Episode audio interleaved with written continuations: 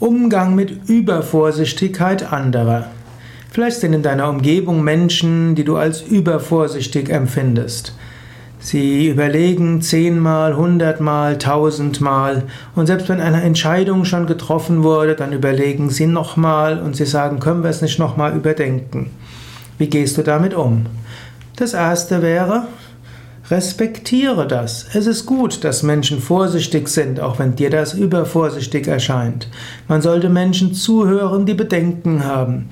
Viele Fehlentscheidungen entstehen, wenn die Menschen, die vorsichtig sind, nicht gehört werden. Es ist wichtig, Menschen zuzuhören, die Bedenken haben. Und oft, wenn Menschen mitbekommen haben, dass man ihnen zugehört hat, die neigen dann dazu, auch ihre Bedenken nicht mehr so ernst zu nehmen.